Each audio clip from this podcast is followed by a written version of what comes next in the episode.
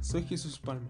Hoy vengo a platicarles sobre la importancia de la gastronomía y las tradiciones y también platicarles sobre un platillo gastronómico de Puebla que es sino el mole poblano.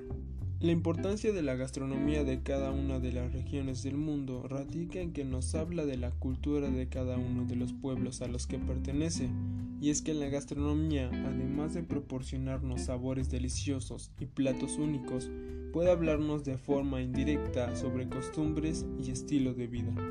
Un punto muy importante de la gastronomía actual es su poder para atraer turismo, y es que aunque no lo creamos, hay muchísimas personas que deciden viajar realizando rutas gastronómicas por el mundo.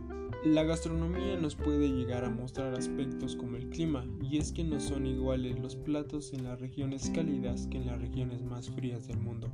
Así podemos observar cómo a lo largo de la historia el hombre ha sabido adaptarse a estos cambios estacionales, ofreciendo a su cuerpo determinados alimentos, más grasos y contundentes en las zonas frías y más ligeros y frescos en las zonas más calurosas. Con esto podemos entender que la gastronomía son tradiciones que fueron creadas a lo largo de la historia de ese país, estado o región. Por ejemplo, el caso de Puebla con el mole poblano, es uno de sus platillos más representativos que tiene. El mole poblano es una especialidad cultural culinaria de la ciudad de Puebla. Originalmente consistía principalmente en una salsa de una gran variedad de ingredientes vertida sobre unas piezas de guajolote. La historia del mole se remonta a la época prehispánica. Los primeros moles carecieron de chocolate, por lo que no se le puede ubicar como una salsa de chocolate. Su estructura es mucho más elaborada y requiere de una preparación minuciosa.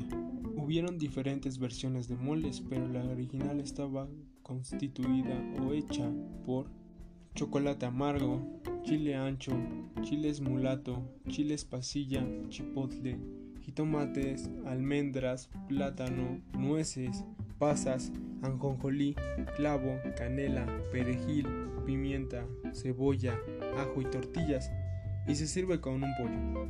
Y en México se acostumbra acompañarla con arroz. Las proporciones correctas propiamente no existen y algunos ingredientes pueden omitirse o variar en proporción. Es indispensable que un día antes de preparar el mole se debe tostar y quemar la semilla de los chiles para después remojarlos en agua con sal durante la noche. Y es así como se hace el mole. Con esto damos por finalizado el podcast. Un abrazo y gracias por escucharnos un día más.